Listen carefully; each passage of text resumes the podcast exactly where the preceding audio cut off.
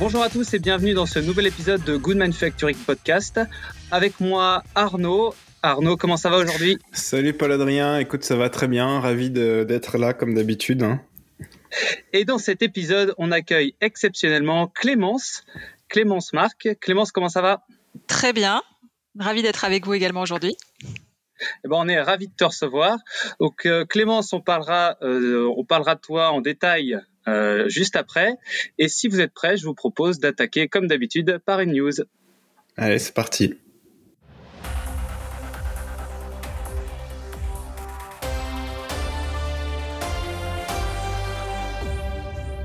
Alors, j'avais pas prévu de parler de ça, mais ce mois de février a vu une activité importante au sujet de quelque chose dont tout le monde parle partout, c'est le cannabis. Est-ce que vous avez entendu parler un peu de cannabis en ce mois de février? Je pensais que tu allais nous parler de, du coronavirus. Il eh bah, faut bien changer un petit peu. Hein. oui, non, je sais pas, tu dis un truc, tout, tout le monde parle. Non, moi, j'ai pas entendu parler de, de, choses en particulier sur ce sujet euh, récemment là. Alors la saga commence le 25 janvier où un article qui est paru le 1er février qui annonce une décision de l'ANSM comme quoi ils vont autoriser plusieurs euh, laboratoires français à distribuer des produits à base de cannabis. Et parmi eux une petite surprise. Donc le laboratoire Boiron en partenariat avec Emac Science pour la commercialisation une grosse surprise, une grosse surprise. moi personnellement je ne m'attendais pas du tout à ça. Pour la commercialisation de Adven, donc 21 et 10-10. Donc en fait 21 et 10-10, c'est pour la proportion THC et CBD, donc THC tétrahydrocannabinol, CBD euh, cannabidiol et Max Science, c'est eux qui ont le produit et ils vont utiliser Boiron comme distributeur. C'est lui qui distribuera le produit, qui assurera la pharmacovigilance. Donc il faut savoir que l'indication? Euh, l'indication, c'est pour les douleurs chroniques, celui-là. Donc Emax Science, c'est aujourd'hui le seul acteur européen qui maîtrise l'ensemble de la chaîne du grain au patient euh, pour le, pour le cannabis. Ensuite, qu'est-ce qui s'est passé d'autre mois de Le 3, 3 février, il y a Jazz Pharma, un gros laboratoire pharmaceutique euh, des États-Unis, qui a racheté pour 7,2 milliards l'anglais GW Pharmaceutical, qui est un fabricant de, de cannabidiol donc lui, il, fait également euh, du cannabidiol issu de plantes et donc non synthétiques. Et c'est le premier laboratoire à avoir reçu l'approbation aux US pour leurs produits. Donc euh, GW Pharma il commercialise l'Epidiolex, qui contient du cannabidiol, bien sûr. Donc euh, lui, il, le commercialise pour l'épilepsie sévère chez les enfants. Il a été approuvé en 2018 par la FDA. Et ensuite, ils ont aussi deux produits, euh, d'autres produits qui sont en fin d'essai clinique pour traiter la sclérose en plaques, l'autisme et la schizophrénie. Jazz Pharma, lui, euh, c'est marrant parce que c'est un, c'est un, un, acteur qui est tourné vers deux gros sujets, de traitement du sommeil et l'oncologie. Donc on voit bien euh, l'intérêt qu'ils avaient à racheter un laboratoire qui faisait des produits à base de cannabis parce qu'effectivement le sommeil et l'oncologie, c'est deux indications qu'on pourrait voir pour le cannabis. Et enfin, le 11 février, donc là tout récemment, je ne sais pas si vous avez entendu parler de toute cette histoire de GameStop sur Reddit. Ouais. Et eh ben du coup, il s'est passé à peu près la même chose avec les entreprises spécialisées dans le cannabis. Donc ils ont eu un très très gros début de semaine. Toutes les actions euh, des, gros acteurs américains du cannabis à Wall Street ont eu un énorme euh, début de semaine et après ils ont tous euh, tout à cracher dans cette dans cette fin de semaine. Donc c'était provoqué par euh, des rumeurs comme quoi la législation américaine sur la marijuana allait évoluer récemment. Donc euh, beaucoup de bruit sur le cannabis aussi bien au niveau européen, français et américain. Donc euh, voilà, affaire à suivre. J'aimerais bien faire un épisode consacré à, toute cette parce que rien n'est clair au final et ça serait intéressant d'essayer d'inviter quelqu'un qui est un peu spécialisé là-dedans. Mmh, Je sais pas ce que vous en pensez. Non, bah écoute, euh, moi j'attends de voir un peu parce que comme tu dis, je trouve qu'il n'y a pas grand chose de clair, qu'on sait pas trop. Euh, je pense que, enfin, il y a quand même une chose qui, qui ressort, c'est que ces dernières années, ça, ça bouge beaucoup sur le, sur le secteur, hein, et qu'il y a eu beaucoup d'évolutions, mais euh, malgré tout, effectivement, peut-être en, France et en Europe un peu moins vite qu'ailleurs, mais il y a sûrement des raisons, et enfin, j'ai pas trop étudié le, le sujet dans le détail, quoi. En tout cas, on aura euh, ces prochaines, enfin, dans ces prochains mois, à mon avis, on va avoir euh, des, surprises comme Boiron. Hein, euh. Ouais, ça c'est intéressant ça. Voilà, si vous êtes, si vous n'avez pas beaucoup plus de questions que ça, on va passer au plat de résistance du podcast avec l'interview de Clémence. Super. C'est parti.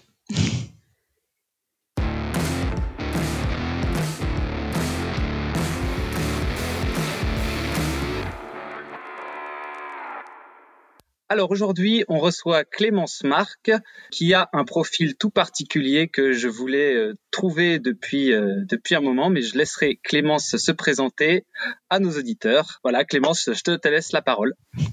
Euh, merci Paul Adrien. Donc bonjour à tous. Donc Clémence Marc, moi je suis, je suis pharmacien de formation et j'ai longtemps travaillé dans le conseil en stratégie pour les industries de santé et également dans l'industrie pharmaceutique. Et je suis également aujourd'hui vice-présidente d'une association qui s'appelle Adrastia, qui est une mhm. association de citoyens qui a été créée en 2014 et qui a pour objectif d'alerter sur les risques systémiques et notamment les risques d'effondrement de nos sociétés complexes, euh, d'accompagner cette prise de conscience et de promouvoir toutes les initiatives euh, qui pourraient être à même de permettre d'atténuer l'impact d'un possible effondrement systémique. Alors, qu'est-ce qu'on entend par un effondrement systémique? Alors un effondrement systémique, euh, c'est un effondrement qui, euh, qui toucherait en fait euh, toutes les dimensions d'une société. on entend parfois parler de, de risques d'effondrement économique, de risques d'effondrement financier, d'effondrement de la biodiversité. On entend parler donc de beaucoup de domaines. tous ces domaines-là sont interconnectés et, en fait, étudier la dynamique systémique de, ces effondrements, c'est étudier la possibilité du fait que euh, l'effondrement de l'un ou l'autre de ces domaines pourrait entraîner en fait l'effondrement de l'ensemble du système. Voilà, le, la santé étant un des domaines de, justement de phare en fait de, de nos sociétés modernes. Exactement. Par rapport aux possibilités d'effondrement, qu'est-ce que, bah, voilà, qu'est-ce qu'on pourrait faire au niveau du système de santé? Qu'est-ce qu'on en dit en ce moment euh, alors en ce moment, on, parle beaucoup de, résilience en fait. C'est un mot, c'est un mot qui est, très très à la mode depuis euh, depuis un an, euh, depuis le démarrage de la crise du Covid.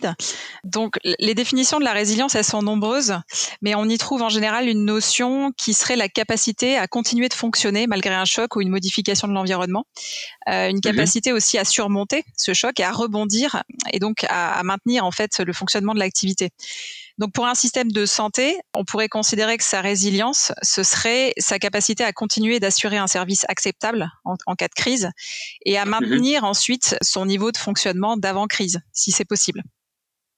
D'accord. Alors, ça, c'est bien d'actualité en plus avec toute cette histoire de, de coronavirus. On l'a vu euh, avec euh, voilà, les pays tirent un peu la couverture à eux et ceux qui n'ont pas de production interne finissent par en fait au final euh, le bec dans l'eau quoi, c'est ça? Bah, c'est ça. Ouais. Tout à fait. Et donc comment est-ce qu'on pourrait arriver à un système de un système de santé plus résilient? Comment est-ce qu'on caractériserait un système de santé plus résilient? Qu'est-ce qu'on pourrait faire? Donc c'est un vaste sujet. Alors, euh, pour comprendre en fait cette notion de, de, résilience, si on veut la développer cette résilience, euh, il faut arriver à comprendre finalement le fonctionnement du système. Et notamment euh, ses limites, ses vulnérabilités et tous les mhm. risques auxquels il est exposé.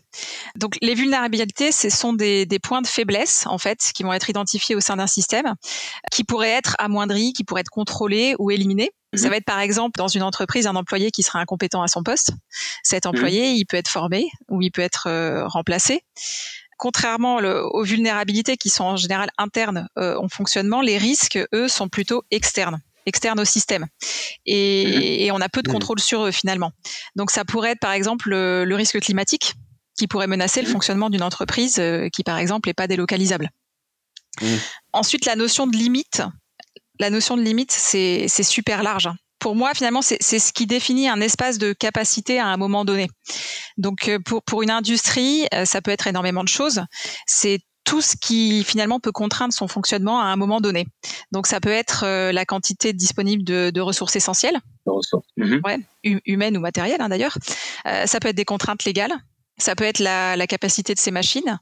Ça peut être aussi un seuil au-delà duquel, par exemple, ces conditions de fonctionnement seraient altérées donc, si, si on s'intéresse particulièrement à l'industrie euh, pharmaceutique, puisque c'est le c'est le sujet qui intéresse euh, votre podcast, euh, donc les limites, elles sont elles sont trop nombreuses pour être pour être définies, et les vulnérabilités, elles sont très hétérogènes finalement d'un laboratoire à un autre. Donc on peut pas, on peut pas vraiment rentrer dans les détails, mais euh, le fonctionnement de l'industrie pharmaceutique, finalement, c'est comme le fonctionnement de n'importe quelle industrie. Il va être mhm. dépendant de sa capacité à se fournir en matières premières, qui mhm. sont par essence limitées. Même pour une ressource renouvelable, hein. Euh, si par exemple on produit, euh, on produit par extraction d'un principe actif d'une plante, on sera toujours limité par exemple par la quantité de plantes qu'on pourra produire à un moment donné. Euh, ensuite, ensuite, on va être limité aussi par euh, la capacité à se fournir en énergie. Donc pour nourrir les machines, pour nourrir la main d'œuvre, mais aussi pour transporter tout ce qu'il va y avoir à transporter. Et enfin, une troisième euh, limite qu'on va avoir, c'est la capacité à rentabiliser la transformation que cette industrie va, va opérer. Donc c'est finalement à, récupérer une valeur qui va être supérieure à celle qu'on a injectée au départ voilà, ici, ici on trouve une, une, spécificité un petit peu de l'industrie pharmaceutique, euh, notamment dans les pays où la santé est prise en charge par la collectivité. du coup, c'est une notion qui est, qui est très relative. Mm. Ce qui est important à, à garder à l'esprit, c'est que l'industrie pharmaceutique, elle s'inscrit aujourd'hui dans un système global. On en parlait tout à l'heure de toutes les dimensions. Donc, elle est dépendante de la production de matières premières. Donc, on l'a vu, ressources chimiques, mais aussi d'eau, de, de, de, matériel de conditionnement et de matières grises aussi. Elle est mm. dépendante d'un approvisionnement énergétique fiable. ça, ça dépend pas d'elle. Hein. C'est quelque chose qui est, qui est beaucoup plus euh, global. Donc, de sa capacité aussi à vendre ses produits. Et, du coup, c'est une entreprise comme une autre. On, aime bien penser que, que, ces entreprises, elles seraient un petit peu sacralisées parce que parce qu'on parle de santé, mais la réalité, c'est qu'en fait, elles sont soumises, soumises, en tout cas d'un point de vue financier, aux mêmes règles du jeu que toutes les autres. Elles doivent être rentables comme toutes les autres, sauf qu'en plus, elles ont souvent des contraintes réglementaires qui sont beaucoup plus strictes. Et, et donc aujourd'hui, une entreprise pharmaceutique, elle peut pas se permettre de pas être rentable dans le dans le monde tel qu'il fonctionne aujourd'hui. Intéressant. Mais ça c'est, enfin moi je partage assez le, le ce point là. Et euh, c'est vrai que alors quand on parle de ça, de l'industrie pharmaceutique, etc. Moi j'essaie de me projeter un peu dans dans dans dans, dans, le, dans les cas d'un effondrement systémique et je me dis euh, dans, dans, dans, ma carrière de consultant, j'ai accompagné des, des, des fois des, des, des, entreprises pharmaceutiques où pour produire un lot d'un produit fini, en fait, euh, tout le process euh, se déroulait sur euh, quatre ou cinq sites différents éparpillés dans le monde. Et mm-hmm. je me dis, mais comment, comment demain, enfin, c'est, ah, imagine, voilà, dans le cas d'un effondrement systémique, Comment ça, ça peut fonctionner? Il faudrait. Est-ce que justement, et on le voit d'ailleurs avec la pandémie, hein, ça le met en exergue. Euh, il suffit qu'il y ait un, un, grain de sable à un moment dans le rouage et on peut plus faire ses produits, quoi. Ouais, tout à fait. Donc, en fait, bah, depuis quelques décennies, la, la, supply chain en fait du médicament, elle s'est considérablement complexifiée, en particulier du fait de la mondialisation, comme tu le comme tu le soulignes, euh, et aussi de la spécialisation de ces différents acteurs. C'est de plus en plus technique, de plus en plus pointu, de plus en plus exigeant. Donc, euh, donc les, les, acteurs se, se, spécialisent. Et effectivement, euh, finalement, les médicaments, c'est un peu comme euh, cette histoire du yaourt là, euh, qui avait été longtemps médiatisé, du yaourt qui passait par cinq ou six pays avant d'arriver au consommateur final parce que à chaque fois c'était potentiellement plus rentable d'opérer une, euh, une, une, des transformations dans un, dans un autre pays. Donc c'est exactement la même chose pour le médicament. Euh, oui. Je, te coupe. Euh, juste, il y a la notion de rentabilité, mais il y a aussi la notion de compétence. Un yaourt à, un, échelle locale, c'est peut-être plus facile à produire qu'un médicament. Et par exemple, on le voit justement avec la crise actuelle. Euh, c'est la, la, la, fédération de personnes éparpillées dans tout le monde qui a permis de, de proposer des solutions vaccinales beaucoup plus rapidement. Ces compétences-là, c'est difficile à, à localiser. Mmh, tout à fait, tout à fait. C'est pour ça que je te disais, il y a, il y a, la, il y a la, la, mondialisation, mais il y a aussi la spécialisation des différents acteurs, mmh. la montée en compétences à chacune des étapes de la production, euh, qui fait que. Mais là aussi, en fait, si ça, si ça se fait, ça c'est parce que c'est plus rentable de se spécialiser et de, et de, et de pouvoir être extrêmement compétent sur une des étapes de la production. Donc, euh, donc cette mondialisation, euh, elle a notamment conduit à un transfert de, de l'activité de, de, notamment de production chimique mhm. vers l'Asie vers la Chine et vers l'Inde. Donc l'industrie pharmaceutique aujourd'hui, elle a massivement recours à des, à des sous-traitants en Asie euh, pour diminuer ses coûts, hein, principalement. Pourquoi? Alors Parce que pas seulement parce que parce que la main d'œuvre chinoise est, est, moins onéreuse, hein, c'est aussi pour des questions de, de, contraintes réglementaires et notamment d'impact environnemental. Euh, ça vaut plus le coup de produire dans des pays où les contraintes sont, sont moins fortes. Et, on est arrivé aujourd'hui à un, stade où en fait la, Chine et l'Inde euh, produisent 60 à 80 des, des, principes actifs euh, chimiques au, niveau mondial. À, tel point que pour, pour de nombreuses molécules, on, va avoir finalement seulement deux ou trois fournisseurs au niveau mhm. mondial. Donc c'est ce, manque de diversité, ça rend la production pharmaceutique particulièrement vulnérable. Et puis c'est vachement à risque pour les populations qui sont pas en Inde ou en Chine euh, en cas de, de crise. Quoi, et, donc euh, là, les, les, conséquences directes d'une rupture dans la chaîne d'approvisionnement, ça serait que les matières premières n'arrivent plus au pays qui produit euh, le produit fini, mais par contre, voilà, il y aurait plus de matières premières, donc on ne pourrait plus fabriquer de médicaments pour les pour tout le monde, quoi. En fait, c'est ça? Potentiellement, oui, tout à fait. C'est ce qui s'est produit, par exemple, pour les sartans. Il y avait un problème de, qualité de production euh, en Chine, et puis on s'est rendu compte qu'il y avait très peu d'usines qui produisaient ces produits, et donc ça a été la rupture de stock mondiale.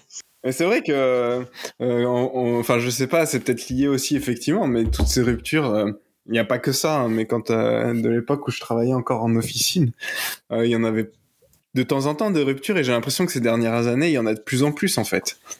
Mm, tout à fait, c'est un, un, phénomène qui est, qui est à la fois pas nouveau, mais qui s'est euh, qui s'est considérablement intensifié en fait ces, ces dernières années. Donc principalement donc des, des, des ruptures de stock, mm-hmm. hein, plus que des ruptures d'approvisionnement. Mm. Euh, alors en fait, c'est lié à plusieurs choses. Il y, a, il, y a, trois causes principales qui ont été identifiées. Euh, la première, c'est la demande qui est globalement croissante. On est sur un voilà, on est sur un marché qui est, qui est en croissance et, sur lequel c'est assez difficile de de prévoir en fait les les, productions. La, prédictibilité de ces marchés-là, elle est, elle est de plus en plus complexe euh, parce qu'on peut avoir euh, croissance d'un côté, récession de, de l'autre. Donc c'est une demande qui est assez variable et qui est difficile à prédire. Il y a aussi la complexité croissance des mmh process des mmh. contrôles, des obligations réglementaires. Vous connaissez bien ça. Donc, donc des aléas de production qui viennent, euh, qui viennent aussi impacter les, les capacités. Et, euh, et, aussi cette concentration des, des, producteurs de principes actifs dont on parlait. Euh, donc tout ça, ça se manifeste par des ruptures de, de stock. Alors en France, euh, plus particulièrement, on a une spécificité qui est aussi euh, liée au fait des bas prix des médicaments. Mmh. Donc du coup, ça, ça peut avoir pas mal de conséquences. Alors la première conséquence, plutôt que des ruptures de stock, c'est les médicaments qui sont juste pas commercialisés en France. Pourquoi du coup tu dis euh, les prix bas des médicaments en France C'est parce qu'ils sont remboursés? Enfin, du coup, c'est l'État qui fixe les prix. Alors, c'est parce qu'ils sont remboursés et surtout parce qu'ils sont administrés. C'est-à-dire qu'aujourd'hui, c'est pas un laboratoire qui va fixer le prix de son médicament. Le, le, le prix du médicament, s'il est autorisé en France, va être fixé par les mhm. autorités, qui sont qui sont ceux qui payent en fait, hein, qui vont euh, qui vont rembourser ce médicament-là. Et, et, les prix sont particulièrement bas en France. Donc, euh, ce qui peut euh, ce qui peut poser des, des, des problèmes d'attractivité, mhm. en fait. Mhm. Bon, pour l'instant, on est encore relativement tranquille parce qu'on représente quand même un volume euh, très important. On est, on est le, le, le, cinquième, le cinquième consommateur mondial de médicaments, donc ça reste un marché qui est, qui est, qui est intéressant d'un point de vue du mmh. volume. Euh, maintenant, au niveau de la valeur, effectivement, euh, on a une attractivité qui est en baisse, euh, et ça pose aussi un autre problème au niveau de la, la chaîne d'approvisionnement, c'est les exportations parallèles. C'est-à-dire, par exemple, quand vous avez un médicament euh, qui est vendu 3 euh, euros en France et 6 euros en mmh. Allemagne, il y a des phénomènes d'export, c'est-à-dire des, des, grossistes répartiteurs qui vont, euh, qui vont euh, revendre, en fait, acheter au laboratoire au prix français, acheter en France et revendre éventuellement dans d'autres pays. D'accord. Donc ça, c'est une contrainte supplémentaire qu'on a en France. Maintenant, la plupart des, la plupart des ruptures de, de, de stock, donc il y avait une enquête du LEM qui avait été faite en 2017. Euh, en France, dans, dans 50% des cas, ces ruptures, elles étaient liées à une tension mondiale entre donc entre le, la demande et, et, la capacité de production. Donc c'est surtout là que, que que se, que se, pose la limite aujourd'hui. C'est les capacités de production parce mondiale. Du coup, en fait, on tire vers le bas au maximum pour pouvoir être, parce qu'on a dit au tout début qu'on devait être absolument rentable. Du coup, on essaie de tirer vers le bas pile poil ce qu'il faut. Et au final, dès qu'il y a un problème sur la demande, hop, on n'arrive plus à fournir, c'est ça? Oh, je pense que non, je pense que c'est pas une, une volonté d'être euh, forcément hyper short en termes de, de, de, de production. C'est euh, c'est vraiment ce problème de, de prédictibilité et euh, et puis il y a une certaine inertie aussi, c'est-à-dire que vous pouvez pas euh, du jour au lendemain décider de monter une usine et de doubler votre production. Enfin, euh, il faut des années pour arriver à, à, monter une usine de, de production pharmaceutique. Mmh. donc il y a une grosse anticipation qui est nécessaire et il y a des choses qui s'anticipent pas des années avant. Euh, le, ce que je vous disais tout à l'heure, il y a pas mal de pays émergents en fait qui, euh, qui ont à présent accès à des produits auxquels ils n'avaient pas accès mhm. avant. Et tout ça, ça impacte énormément donc cette prédictibilité. C'est quand par exemple la Chine, elle décide de lancer une, une campagne de vaccination, je vous laisse ah imaginer l'impact que ça a sur la demande mondiale. Et elle prévient, elle, elle prévient pas cinq ans avant. Hein. Donc tout ça, tout ça, ça crée, euh, ça crée des tensions. Mhm. Et ça nous rappelle, enfin qu'on n'est on n'est pas les seuls euh, au monde à vouloir être soignés, que, que la concurrence commence à se faire sentir. Mm. Et oui, donc l'attractivité française, c'est très important à, à considérer. Et, et, ce qui est intéressant, c'est que maintenant commence à, commence à apparaître dans le débat la notion de, de souveraineté de souveraineté pour, euh, pour la production des médicaments les plus importants, euh, donc en, en relocalisant notamment euh, une partie de cette production. C'est quand, quand, tu dis euh, relocalisation de, de la production, c'est la France par exemple voudrait relocaliser sa production, c'est ça? Alors il y a des il y a des, de, discussions qui sont en cours euh, qui sont en cours à ce sujet. Alors la France mais aussi mais aussi mmh. l'Europe est en train de, de, commencer à envisager ça, oui. Et ce serait effectivement effectivement Est-ce que c'est une bonne solution pour arriver à faire un système de santé résilient? Alors je ne sais pas si on peut parler d'une solution unique ça peut certainement contribuer. En fait, tout, ça, tout ça, ça nous ramène à, se poser la question de, nos perspectives mmh. Euh, en tant que en tant que société finalement, parce que Aujourd'hui, nos institutions sont, sont, sont, malheureusement encore pas mal bloquées dans la croyance de, l'abondance infinie. Euh, l'objectif, ça reste toujours la croissance, ça reste, ça reste le toujours plus. Hein finalement. Notre objectif, c'est sauver toujours plus de vies, permettre à toujours plus de gens de vivre toujours plus mhm. longtemps. Euh, et aujourd'hui, on est euh, on est relativement incapable d'intégrer une perspective de contrainte. Et pourtant, c'est bien ce qui nous attend. Euh, un monde de contraintes, euh, elles ont déjà commencé à se manifester d'ailleurs. Et aujourd'hui, on a suffisamment de données qui nous permettent de savoir que demain, il va falloir se serrer la ceinture. Mhm qu'on parle d'énergie, qu'on parle de, ressources. La, question qui se pose, c'est de savoir est-ce que est-ce qu'on veut subir cette contrainte ou est-ce qu'on veut l'anticiper et, euh, la gérer en, mettant en œuvre une, forme de, sobriété, quoi. Mais du coup, euh, quand on parle de, santé, de médicaments, est-ce que ça veut dire du coup, dans un monde de, contraintes, effectivement, il faut revoir la façon dont on on gère le, traitement et peut-être euh, se dire qu'il y a certaines maladies qu'on traitera moins demain parce qu'on pourra plus les traiter. Euh, et comment comment comment gérer ça quoi C'est sûr que psychologiquement c'est extrêmement dur. En même temps, il y a, y a un moment donné où effectivement on n'aura peut-être plus le choix quoi. C'est ça cette notion de, sobriété dont, on commence heureusement à parler beaucoup, elle est, elle est très difficile hein, à, appliquer en santé. Mm. Hein. Ça, on est d'accord. Hein. C'est facile de communiquer sur le fait que ce serait bien de prendre moins l'avion, euh, ce serait mm. bien de consommer moins de viande. Par contre, commencer à, entamer une discussion sur la fin de vie, c'est un autre sujet. Oui, pourtant, euh, que, ça nous plaise ou non, euh, on sera restreint demain dans nos, dans nos capacités à soigner d'une d'une façon générale. Donc il va effectivement falloir se poser collectivement des, des questions euh, éthiquement très très difficiles, ah euh, très compliquées. Hein. Quand, quand, quand, on a deux patients qui ont un besoin vital d'un médicament et qu'on n'a qu'une seule boîte, on fait comment? C'est vraiment ça. éthiquement, c'est super dur. Mm. C'est très très difficile parce que, enfin, tous aujourd'hui, alors je parle, c'est très occidentalo-centré ce que je vais vous dire, mais en tant que Français, tous les Français qui vivent aujourd'hui, on a, on a, on a connu que l'abondance. On a connu, on n'a pas connu de, de de, de, vraies, euh, de vraies contraintes. Et, euh, c'est quelque chose qui va être essentiel de, de, de faire collectivement. Euh, parce que si on refuse de le faire, ça, qu'est-ce qui va se passer? Bah, C'est souvent l'argent et le pouvoir qui vont faire la différence. Mm-hmm. C'est ce qui se passe dans, dans, de nombreux pays du monde où il y a effectivement des contraintes déjà.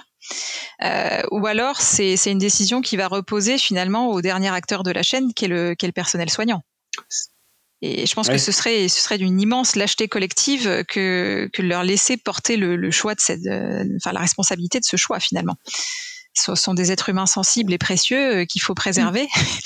et, d'ailleurs, c'est pas un peu ce qui s'est passé. Enfin, mm. euh, après, c'est entre entre ce qui se dit dans les journaux et la réalité, je sais pas, mais moi j'ai envie d'y croire. C'est pas un peu ce qui s'est passé. On leur a pas laissé justement le choix dans certains cas au début de la crise du coronavirus, quoi c'est face à, ça, enfin, c'est ce qui a été dit et j'imagine qu'effectivement c'est un choix extrêmement dur, quoi. C'est un choix qu'un professionnel de santé n'a pas envie d'avoir à faire. C'est ce mm. qui s'est passé en Italie, effectivement, et c'est ce mm. qu'on ce qu'on veut surtout euh, éviter chez nous, ouais, bien sûr. Ouais. Voilà, puis c'est pas en les applaudissant à 20 heures que ça va, que ça va les rassurer. Donc, ce qu'on est, en train de dire en fait, c'est que dans un monde où euh, les ressources primaires commencent à manquer, euh, on a de plus en plus de tensions dans la chaîne d'approvisionnement des médicaments, et donc il pourrait arriver dans les années euh, à venir que on ait de, moins, de plus en plus de mal à s'approvisionner en médicaments pour telle ou telle pathologie. Et là, en fait, il y a plusieurs solutions qui s'offrent à nous. Déjà, il faut essayer de, comme tu disais, la sobriété, donc c'est-à-dire consommer moins pour du coup allouer les ressources aux bons, endroits. Du coup, essayer de produire localement des, euh, des principes actifs, mais euh, au final, ça, ça sera pas suffisant et on devra peut-être au bout d'un moment arriver devoir faire des choix sur ce qu'on doit traiter ou pas. C'est ça? Alors, ouais, c'est même plus large que ça, parce que là, on parle du système de santé, mais euh, comme on, on, en parlait au début, le système de santé, c'est une composante d'un système global dont il dépend. Mm. Et c'est vrai qu'on a souvent cette mauvaise habitude de compartimenter les choses, parce que notre, notre, civilisation moderne est devenue tellement complexe que pour les analyser, finalement, on a besoin de compartimenter. Mm-hmm. Pourtant, c'est important de garder à l'esprit, comme je vous disais, l'interconnexion en fait de, de l'ensemble de, de, ces systèmes, qui, qui, est en soi une, une vulnérabilité. Et donc, du coup, la résilience du système de santé, elle va dépendre de la résilience du système global. Ça, c'est vraiment important de le garder à l'esprit, c'est-à-dire que euh, on peut commencer à parler de, de petits détails d'actions euh, qui seraient intéressantes euh, pour le système de santé, mais globalement, on peut pas s'affranchir de, de la considération de la résilience de l'ensemble du, du système. Ouais, on mm. peut pas, en gros, on peut pas faire de médicaments si on peut pas faire circuler le produit avec un camion, quoi.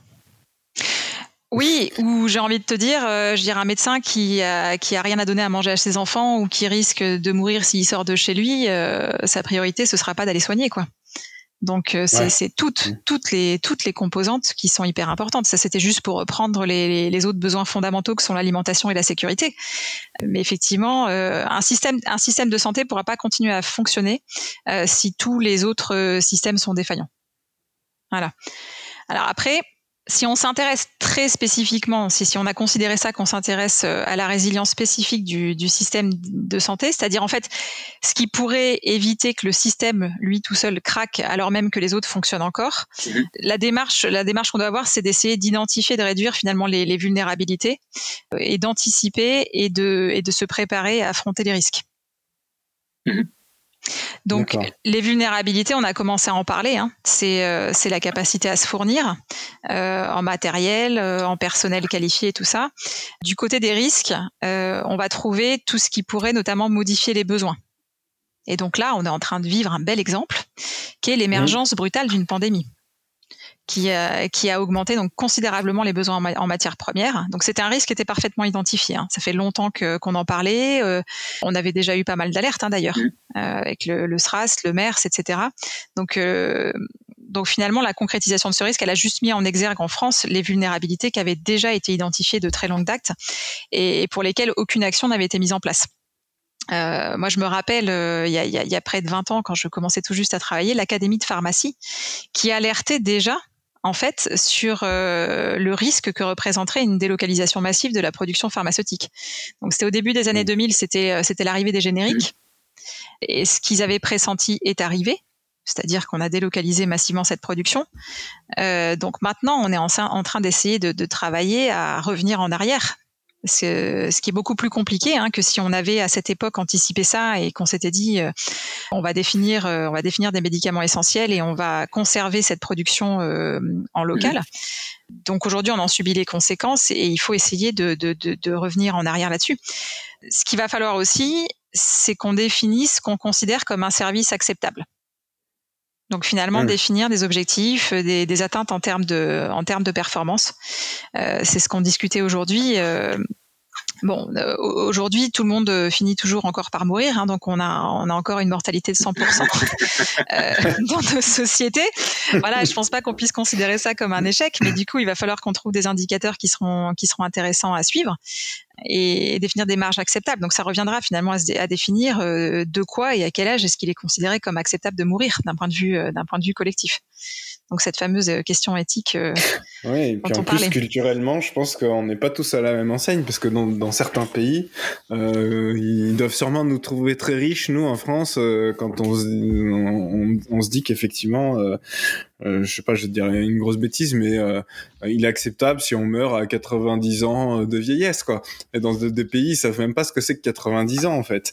Tout à fait. Euh, en plus, culturellement, c'est vachement disparate mm. dans le monde, quoi. C'est la réalité des inégalités de notre monde actuel, effectivement.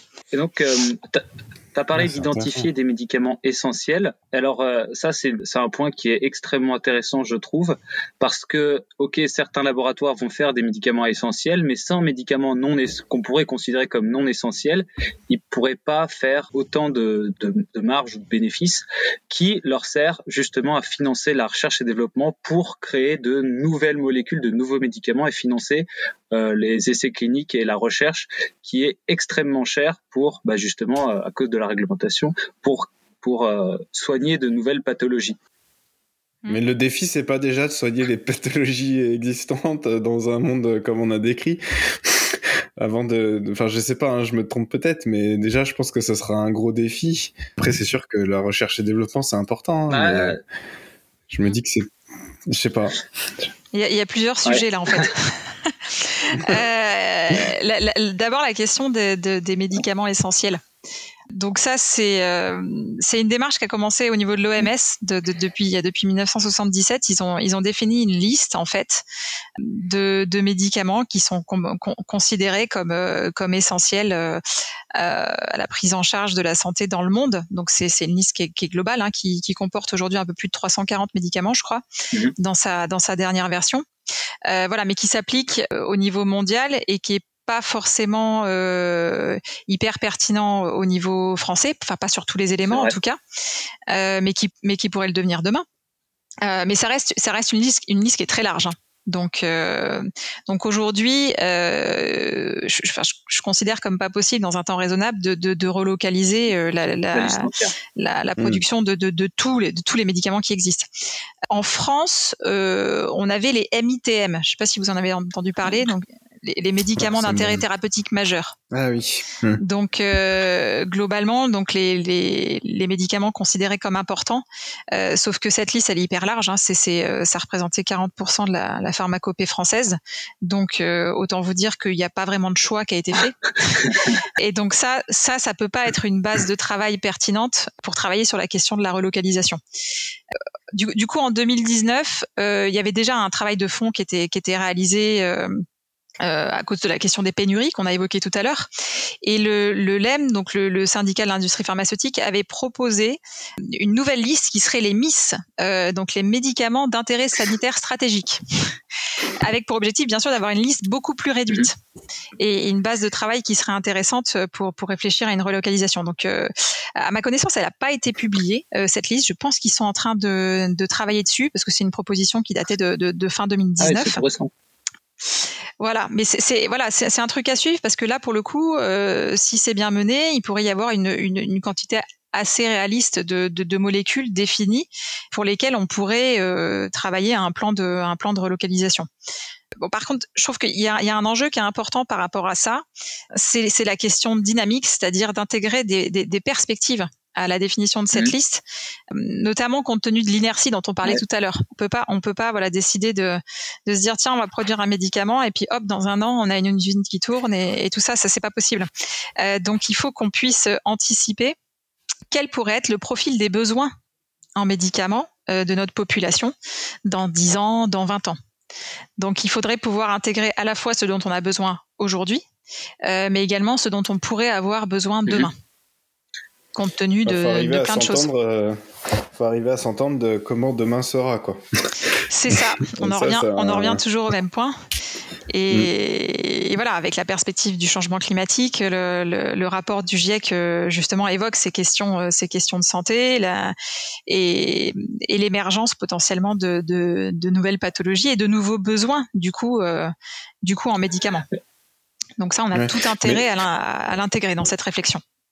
Mais, du coup aussi, ce qui fait qu'aujourd'hui il y a cette inertie. Alors il y a bien entendu l'aspect technique, on va dire, de la production, mais il y a tout, tout l'aspect aussi administratif, mhm. euh, légal, réglementaire. C'est ça. Euh, et euh, effectivement, je, je, vais, je, je vais peut-être mettre un peu les pieds dans le plat, mais est-ce que c'est pas un peu trop riche tout ce qui est en place aujourd'hui dans un monde demain euh, beaucoup plus contraint. Est-ce qu'on pourrait pas simplifier tous ces, ces, cette administration, cette, euh, cet euh, aspect réglementaire? Parce qu'à un moment donné, qu'est-ce qui est le plus pertinent, quoi? C'est ouais, la problématique de la complexité, elle concerne pas que la santé. Hein.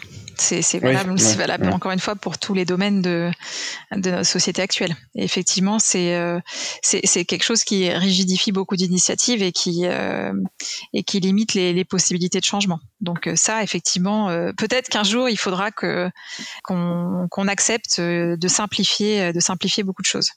Mais je vois pas comment ça, on se mettrait à simplifier sans que quand tu n'arrives plus à le faire et que quand il y a un gros problème qu'on se met à simplifier là dans l'état actuel des choses. Non, mais après c'est oui, mais après c'est la, toute la balance du bénéfice-risque. C'est que pour le moment, euh, euh, le, le, risque de ne pas simplifier, euh, il est faible. Demain, euh, il va peut-être être beaucoup plus important mm. et du coup le bénéfice sera plus important à avoir quelque chose de simplifié et de moins euh, réglementé, j'ai envie de dire. C'est toujours la, c'est la balance bénéfice-risque. Et donc en, en termes de relocalisation, tu parlais donc, euh, euh, le, enfin moi je vois immédiatement quand même un problème, c'est-à-dire que si voilà on publie cette liste des MIS et que voilà on dit eh ben, très bien l'amoxicilline euh, elle fait partie des MIS, on n'en a pas du tout en Europe. Donc bon bah voilà on va monter un laboratoire qui va faire de l'amoxicilline, mais alors ce laboratoire il y aura beaucoup de chances d'être moins rentable ou faire pas du tout d'argent par rapport à ceux qui font font déjà quelque part. Qui va se lancer là-dedans Enfin ça, obligatoirement ça doit obligatoirement venir d'un État. Alors obligatoirement, je ne sais pas, mais euh, je pense que je pense qu'il y a effectivement un besoin d'intervention parce que alors c'est pour moi c'est un peu différent de euh, la question de l'innovation que tu évoquais tout à l'heure et, je pense que bah oui non. On est sur on est on est sur deux niveaux aujourd'hui parce que si on refait un petit peu d'histoire, il y a eu il y a eu trois grandes époques en fait dans le dans le développement de la pharmacie. Il y a eu une phase qui était euh, très artisanale euh, c'était euh, c'était l'époque en fait de de l'apothicaire, les tout débuts de la chimie. Euh, c'est l'époque, à partir de laquelle finalement la pharmacie, elle, elle a commencé à ne plus relever exclusivement que de la botanique. Donc vraiment se développer dans la chimie. Ça a été le début de la production industrielle standardisée. Euh, S'en est suivi une époque qu'on qualifie de moderne. Alors ça c'est l'époque l'époque des blockbusters. Donc c'est là que sont formés les plus grands labos mondiaux et tout ça. Euh, donc des big pharma, donc qui, qui, qui produisaient des, des blockbusters. Et, euh, et ensuite, euh, partir à peu près des années 80, il y a une réflexion qui a été menée et, euh, et, il y a commencé à avoir une grosse difficulté à innover. Et donc, ils se sont lancés notamment dans les biotechnologies. En fait, c'était, c'était une course à la recherche de valeur finalement. Parce que euh, c'est, tous ces grands produits chimiques, euh, finalement, ont commencé à tomber dans le, dans le domaine public. Et, euh, et, là ont émergé d'autres acteurs qui sont euh, qui sont les génériqueurs, euh, qui ont des business models qui sont un petit peu différents et, et, donc on a aujourd'hui donc euh, c'est un peu réducteur hein, ce que je dis, mais bon, je vais essayer de simplifier. On a une industrie euh, pharmaceutique euh, postmoderne qui qui qui travaille sur des technologies de pointe, qui, qui, qui va qui va rechercher des thérapies ciblées à très très haute valeur ajoutée et qui du coup se permet de financer une recherche importante. Et, et, de l'autre côté, des acteurs qui qui vont produire avec des marges moins importantes des produits qui sont moins valorisés. Et donc euh, finalement, euh, tout, tout, ça, tout ça pour revenir à notre considération de euh, qui pour produire ces, ces bis peut-être demain, pas forcément les, les laboratoires innovants. C'est une hypothèse que je pose, hein. mais ça peut très bien être le fait d'acteurs qui se spécialiseraient dans, non pas dans la recherche, mais uniquement dans la production d'un certain nombre de molécules mmh chimiques. Mmh la difficulté du côté de la rentabilité vient de, de, cette notion de, de concurrence, c'est-à-dire que relocaliser c'est bien, mais si aujourd'hui par exemple les autorités de santé en France ont décidé que le médicament X elles le payaient 2 euros, mmh. euh, ce médicament étant aujourd'hui euh, principalement fabriqué en Chine par mmh. exemple, le, le relocaliser demain, ça veut dire un médicament qui clairement pourra pas être euh, produit pour 2 euros.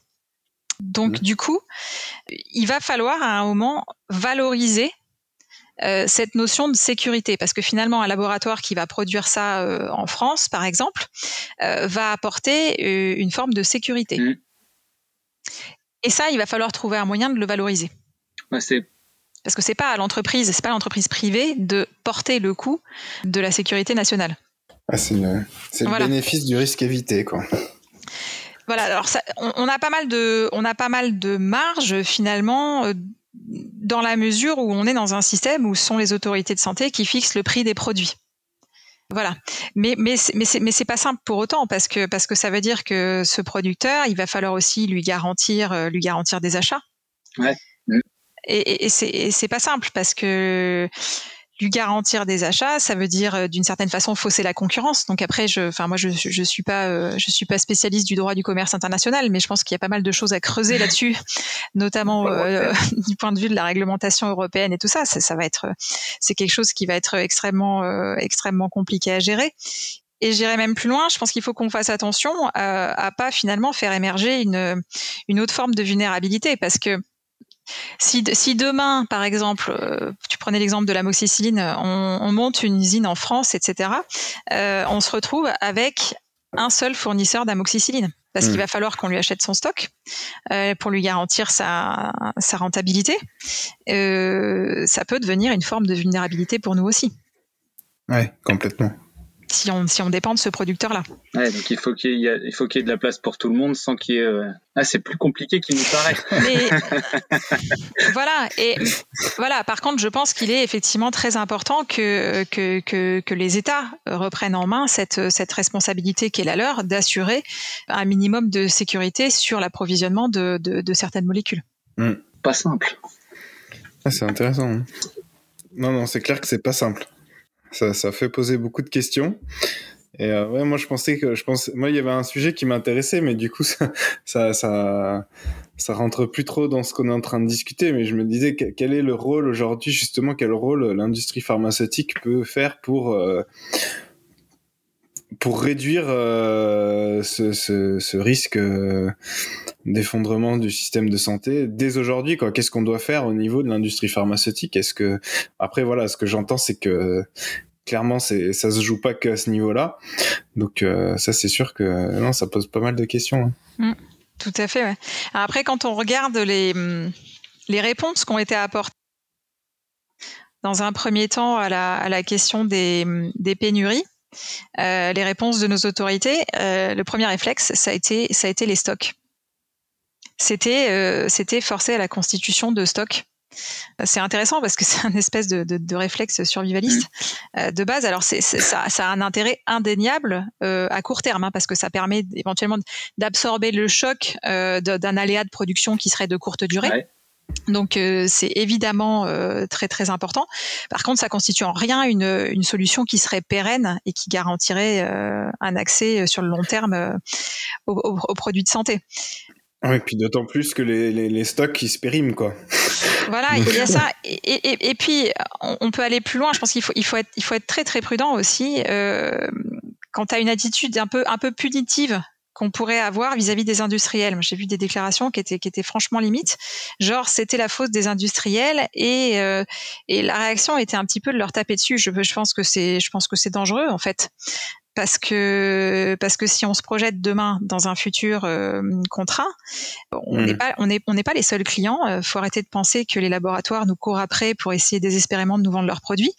Euh, je pense que le rapport de force est en train de changer et et que aujourd'hui, si si on accumule les contraintes qui sont imposées aux laboratoires s'ils veulent euh, commercialiser leurs produits en France, euh, on risque de les repousser. Ouais, Clairement. Euh, donc c'est intéressant de, effectivement de, de, de, proposer des obligations en termes de, de, stock à court terme, mais ça peut pas être une solution euh, sur le long terme, ça. C'est vaste et c'est vaste et dit. Ouais, on a l'impression que c'est un sujet un peu inextricable au final. Euh. Ah, c'est un sujet multiple et, et effectivement, euh, comme tu soulignais Arnaud, l'industrie pharma peut pas être la seule à répondre à cette problématique. C'est une problématique euh, sociétale euh, à laquelle c'est avant tout à nos autorités de, de répondre. Ouais, complètement. Et donc, par exemple, si on était directeur de site ou de laboratoire, de directeur R&D, qu'est-ce qu'on pourrait faire concrètement pour faire la différence? Est-ce qu'il y aurait des, actions qui seraient, je, Alors, je vais commencer par te répondre un peu la même chose. Hein, c'est que euh, ça, va être difficile à, son niveau de, de, de, faire la différence sur cette problématique euh, d'approvisionnement parce que c'est une action qui doit être euh, qui doit être collective et impliquer nos institutions mm-hmm. parce que parce que quelles que soient ses bonnes intentions à ce, à ce directeur de laboratoire il aura besoin que son entreprise soit soit rentable mm. après à un niveau peut-être un peu moindre, et là je vais, je vais ouvrir un, nouveau champ de discussion, là où je pense que, que les, les, directions de laboratoire ont un rôle à jouer, c'est sur euh, la limitation de, de l'impact environnemental de leurs activités. Mmh. Alors, mmh. c'est c'est ça, c'est un sujet qui est, qui est, vraiment intéressant à creuser, l'impact environnemental des, des, activités de santé. Il y a un rapport de l'OMS qui, a été, qui a été consacré à ça et pas mal d'études qui sont sorties. Bon, les impacts, ils sont multiples. Hein. C'est euh, évidemment la production de, de, gaz à effet de serre, mais aussi de déchets, de, de déchets chimiques toxiques, de, de, plein de choses, hein, de, de, pollution des eaux. Euh, avec, avec des résidus de médicaments, des métaux lourds, des perturbateurs endocriniens et j'en passe. Il y a, y a une association internationale euh, qui est basée aux États-Unis qui s'appelle Healthcare Without Harm. Donc en fait, euh, son, son slogan c'est First Do No Harm. C'est euh, c'est ce fameux principe fondamental de médecine, euh, le primum non nocere. Mmh. Donc, euh, mmh. d'abord ne pas nuire. Et en fait, c'est hyper intéressant parce que le, rapport qui avait été publié montrait que les activités de santé dans le monde, c'était 4,4% des émissions nettes totales. Ce qui est colossal. si, euh, si le secteur de la santé, c'était un pays, ce serait le, le cinquième émetteur mondial.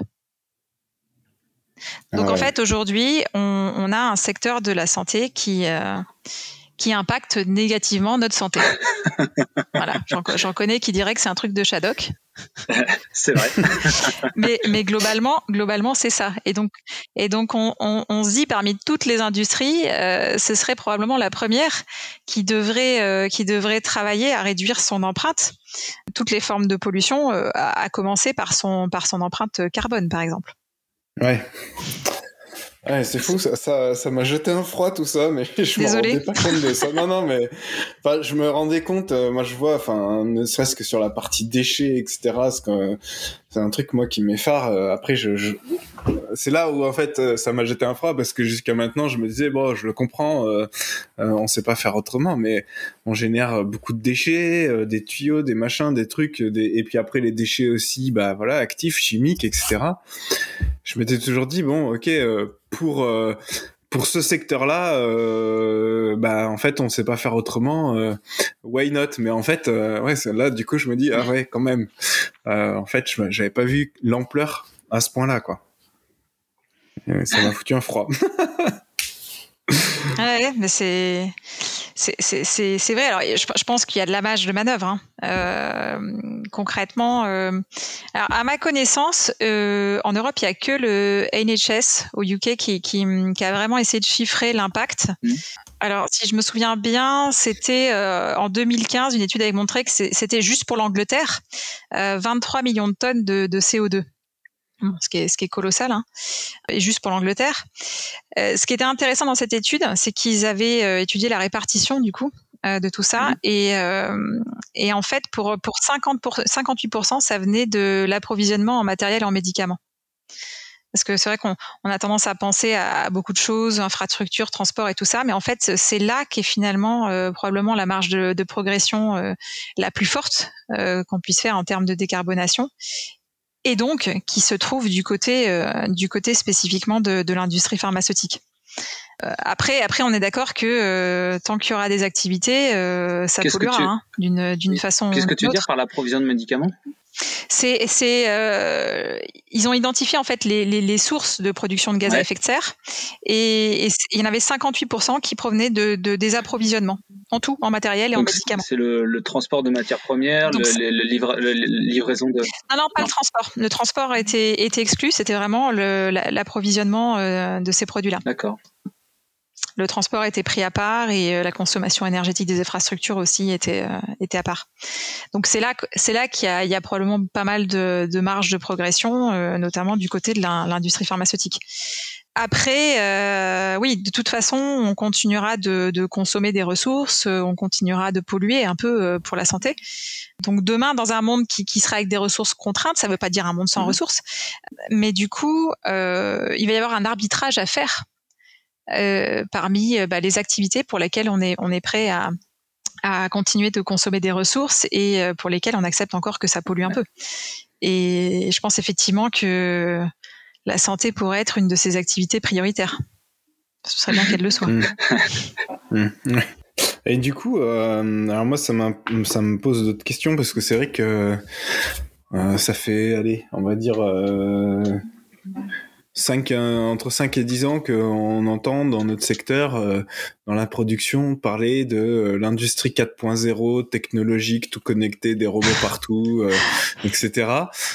Très honnêtement, moi, c'est un truc dans lequel j'ai jamais trop cru, dans le sens où euh, je dis pas que c'est impossible, mais mais pour moi, c'est impossible à, à l'échelle globale de toute l'industrie pharmaceutique. Déjà, ça c'est clair. Euh, et puis. Euh, je, je sais pas, j'imagine qu'il y a d'autres moyens plus intelligents pour, pour faciliter les choses que de, de tout automatiser. Mais là, ce qu'on est en train de dire, c'est que c'est, oui, c'est, en fait, c'est, c'est, c'est même, euh, ce serait même aberrant d'aller euh, vers ça, quoi. Mmh.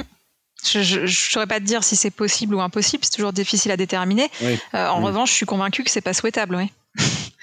c'est, après, c'est, la mentalité de, de, de notre société d'aujourd'hui. Hein. C'est toujours plus, toujours plus. Parce que aller vers plus de technologie, ça veut dire aller euh, vers plus de consommation de, de ressources et d'énergie. C'est, c'est, toujours la même chose. Je veux dire, c'est, la problématique de la 5G. Donc, soit on considère et on veut nourrir cette croyance que la, la, l'abondance sera éternelle, euh, soit on accepte l'idée que potentiellement demain il va falloir qu'on serre la ceinture et, donc on arrête de toujours penser demain avec plus de consommation de tout. C'est toujours cette problématique de, penser la sobriété. C'est c'est très difficile, hein, mais je, pense qu'on n'y coupera pas. Et qui, et qui vaut mieux que qu'on soit euh, acteur en fait de, de, cette sobriété euh, plutôt que de la subir? Ouais. Hmm. Ah, c'est intéressant. C'est comme tu disais aussi après avec la, la, réglementation qui devient de plus en plus complexe. C'est un peu le, serpent qui se mord la queue, ouais. Parce que du coup, en réponse, mmh. ça, en réponse à cette réglementation, du coup, on est obligé de faire plus de technologie qui sert à justement pallier à ci, à ça. Et au final, euh, est-ce qu'on perd de, est-ce qu'on perd de vue euh, l'objectif premier? Je sais pas. Mais c'est mais je, je suis pas, euh, enfin, euh, bon, je dis pas que la réglementation est pas complexe, hein, mais j'aurais tendance à dire que la réglementation elle a bon dos aussi parce que euh, et, je prends un sujet dont on a beaucoup entendu parler ces dernières années dans l'industrie pharmaceutique, qui est la data integrity. En vrai, euh, la data integrity, ça a tout le temps existé. Hein. Euh, c'est juste que dernièrement, euh, les inspecteurs s'y sont un peu plus intéressés, euh, mais on a toujours euh, eu ce, ce, regard sur l'intégrité des données. Et du coup, c'est les sites qui se sont dit bon, bah, on va simplifier ça vu que maintenant les inspecteurs regardent plus, on va simplifier ça en rendant ça technologique. Mais on peut faire du data integrity euh, de manière euh, plus sobre, euh, sans forcément que ce soit de la, la, la, technologie, quoi. Et c'est plus simple des fois. J'y réfléchis, réfléchis, mais j'ai réfléchi. Enfin, c'est vrai que est-ce que c'est un problème qui a été justement que, bah voilà, avec, est-ce que c'est la technologie qui a été amenée pour répondre à la data integrity ou la data, enfin toute cette réglementation sur la data integrity qui a été amenée en réponse à euh, la, surabondance de technologies et la diminution de la maîtrise, parce qu'au final c'est vrai que quand tu as euh, maintenant, c'est quasiment, enfin, c'est super compliqué de maîtriser l'ensemble de, de, toutes les technologies qui est sur un site, quoi. Et donc, il était obligé de définir des règles pour dire, mmh. bah voilà, quand tu as une donnée, tu dois maîtriser tout ça, quoi il y a eu de plus en plus d'erreurs qui ont été euh, et de, de non-conformités qui ont été générées par euh, cette surabondance de données générées. Euh, bah d'ailleurs aussi, hein, forcément, quand tu maîtrises, quand quand t'as quand as par exemple à la base un mélangeur, tu avais juste un chronomètre et puis voilà. Maintenant, dans ton mélangeur, tu peux mesurer la température, la, pression, enfin, tu peux mesurer tout un tas de trucs qui peut-être te servent plus, enfin que te servent pas, mais au final que tu regardes quand même quoi. donc cette surabondance mm. de choses a fait que bah oui, on a de plus en plus de données, on les reporte, on les reporte pas, etc. Est-ce qu'elles sont importantes, est-ce qu'elles sont pas importantes? Et au final, on a perdu de vue l'objectif qui était de savoir qu'on a mélangé 30 secondes le truc, quoi.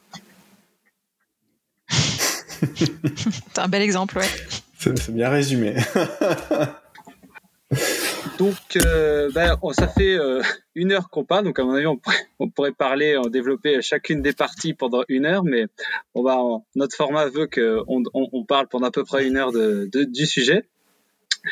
Donc, euh, est-ce qu'on pourrait quand même parler un petit peu de, l'association dont tu es la vice-présidente pour savoir, ben voilà, qu'est-ce que ça fait, alors, ouais, l'association Adracia, donc euh, comme je vous le disais au début, donc euh, on s'intéresse à toutes ces à toutes ces questions de risques euh, systémiques. Donc du coup, on s'intéresse à tous les domaines. C'est ça qui est c'est ça qui est passionnant. Et, et, globalement, en fait. On essaie, euh, on essaie alors déjà d'accompagner les gens. C'est une association qui est un point de rencontre pour euh, tous ceux qui tous ceux qui ont conscience de ces perspectives, ce qui n'est pas toujours facile à, facile à porter. Ça permet déjà de, rencontrer beaucoup de gens qui ont également conscience de ces de ces problèmes-là. Euh, ça permet de d'envisager ensemble des actions. Euh, nous, spécifiquement au conseil d'administration, on essaie aussi de, de développer euh, la compréhension de, de, ces problématiques chez nos adhérents et nos sympathisants d'ailleurs, euh, en organisant, par exemple, on organise pas mal, pas mal de, de, de live Facebook, des, des, des genres de, de webinaires.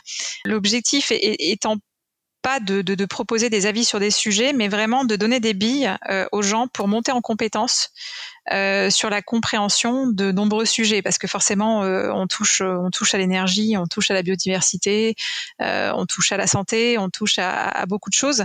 c'est pas possible aujourd'hui d'être expert en tout. Euh, en revanche, c'est c'est relativement accessible d'avoir un, un, minimum, un niveau de connaissance minimum sur sur ces sujets, qui permettent notamment d'avoir d'avoir un œil critique sur la communication grand public qui peut être qui peut être faite en fait. Notamment, on, vit dans un monde qui, passe son temps à nous proposer, euh, à nous faire miroiter des, solutions faciles à nous faire croire que demain tout ira bien en 2100, euh, on vivra tous euh, sous la clim et on se déplacera en pod volant et tout ça. C'est, voilà, ce qui est intéressant, c'est de pouvoir accompagner les gens pour monter en compétences, pour arriver finalement à désinguer toutes ces toutes ces fausses solutions qu'on leur présente en leur disant que l'hydrogène remplacera le pétrole ou des choses comme ça. parce que je, pense qu'il faut il faut pas forcément un, niveau de connaissance très très élevé pour arriver à, à, à débunker la plupart de, de, ces fausses croyances. Et donc nous, on essaie de mmh. pas mal travailler là-dessus. Mmh. Euh, pour accompagner les gens, pour, euh, pour justement euh, avoir une vision un peu plus éclairée que ça et pouvoir aller au-delà des titres accrocheurs et, pas toujours réalistes des articles. Ah, c'est intéressant. Et comment vous faites concrètement du coup au quotidien?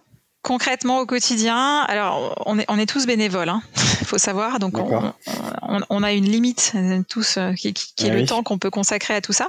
Euh, après, on est un système ouvert, hein, c'est-à-dire que tous nos adhérents, s'ils le décident, peuvent porter des sujets, porter des actions. on a eu pas mal de, de cas récemment d'adhérents qui nous disent voilà, moi je suis motivé pour faire ça, mais j'aurais besoin voilà d'Adracia pour pour identifier d'autres personnes qui seraient ok pour bosser sur le sujet avec nous, pour pour monter un groupe et puis aussi pour donner de la visibilité ensuite à leur action. Donc euh, voilà, on essaie d'intégrer le plus de forces vives euh, possible. Donc on est on est ouvert à toutes euh, à toutes les bonnes volontés, à toutes les à toutes les, propositions. Et, donc sinon concrètement, bah, nous on organise des webinaires. On essaie de diffuser de l'information principalement via via notre page Facebook.